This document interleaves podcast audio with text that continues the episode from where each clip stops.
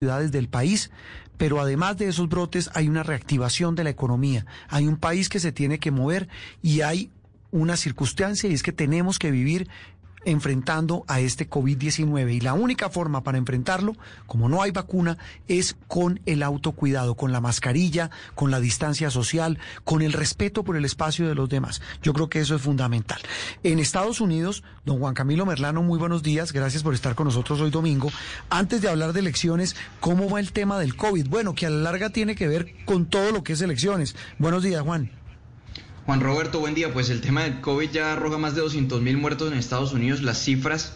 eh, el país es el primero no únicamente en número de contagios, sino en número de muertos. Digamos que ha sido una campaña electoral marcada por,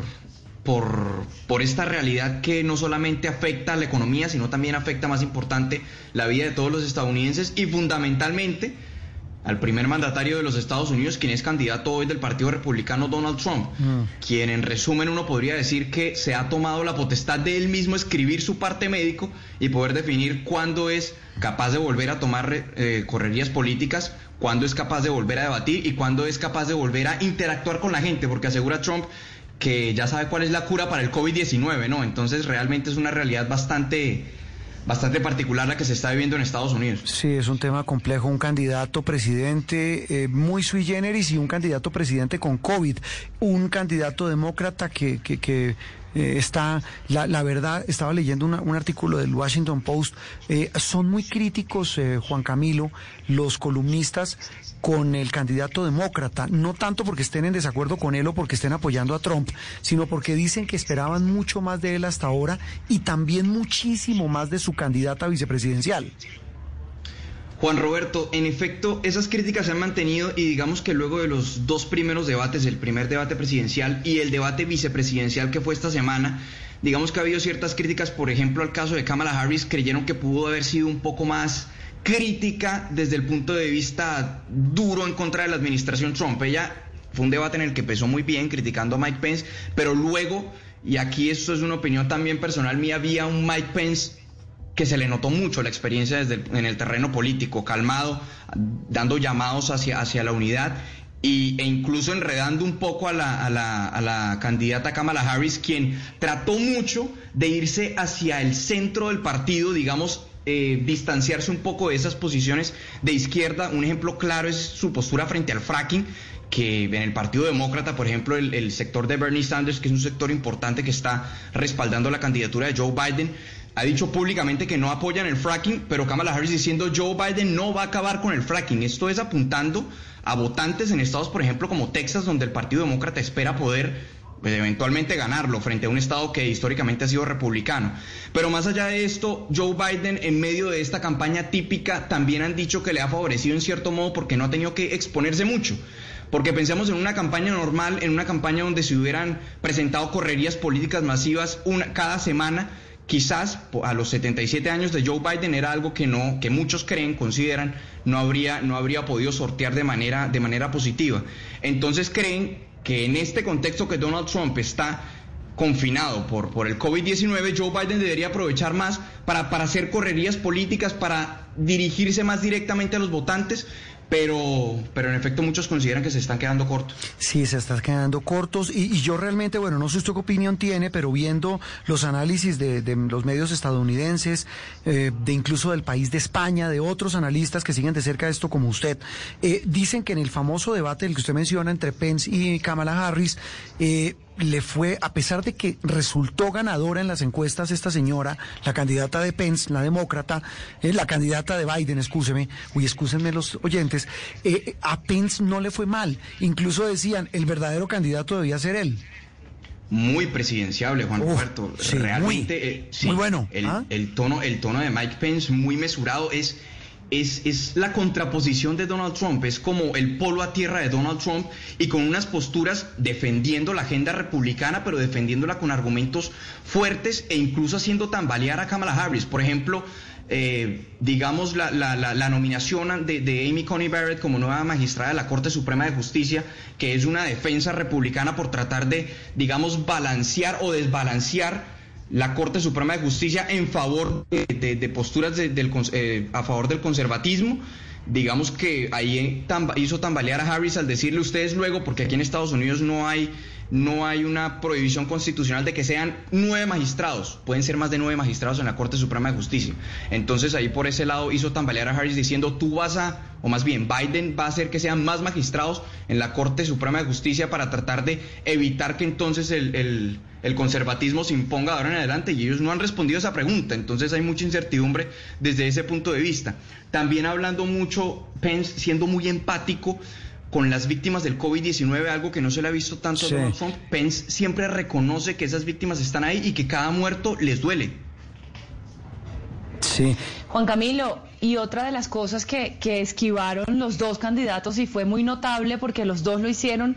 fue cuando les preguntaron que, si han hablado con sus candidatos sobre una posible eh, transferencia de poder en el caso de que alguno de los dos, teniendo en cuenta que son hombres tan mayores, pues 77 Biden y 74 Donald Trump, eh, eh, existiese pues esa posibilidad de que ellos no estuvieran. Los dos esquivaron esa pregunta y eso es algo trascendental. De hecho, por eso este debate tenía tanta importancia también, porque es que estas dos personas tienen una verdadera posibilidad de poder, porque bueno, por, lo que hablamos de la edad de estos, de estos presidentes. Cualquiera de los dos que asuma, sea Donald Trump o sea Joe Biden, será el presidente más longevo en la historia de los Estados Unidos. Realmente muchos consideraban incluso que este era el, el debate vicepresidencial más importante de la historia por esa condición porque en efecto, incluso en el caso de Joe Biden, la pregunta no es si va a terminar sus, cuatro años, sino en qué año va a asumir Kamala Harris. Esa ha sido una pregunta que ha cobrado mucha fuerza aquí en Estados Unidos. Yo creo que en términos generales a ambos se le vio ímpetu, a Kamala Harris se le vio muy bien, a Mike Pence se le vio mucha experiencia, pues naturalmente lleva cuatro años siendo vicepresidente, ha sido gobernador. Creo que se le vio más experiencia a Pence, pero creo que en términos generales ambos pasaron esa prueba de demostrar un carácter presidencial. Sí, que ese, ese tal vez fue el, gran medidor. Eh, bueno, hay de todo en esta campaña, pero ¿qué viene de aquí en adelante, Juan Camilo? Vienen días cruciales, semanas cruciales, vienen los próximos debates, Trump que dice que no va a debates virtuales, en fin, viene una cantidad de factores que van a ser cruciales para medir el pulso de cada uno de los candidatos. Incertidumbre, incertidumbre es la palabra, la palabra clave aquí, Juan Roberto, que arranca incluso esta semana en la que aún todavía no sabemos si va a haber debate o no en Miami.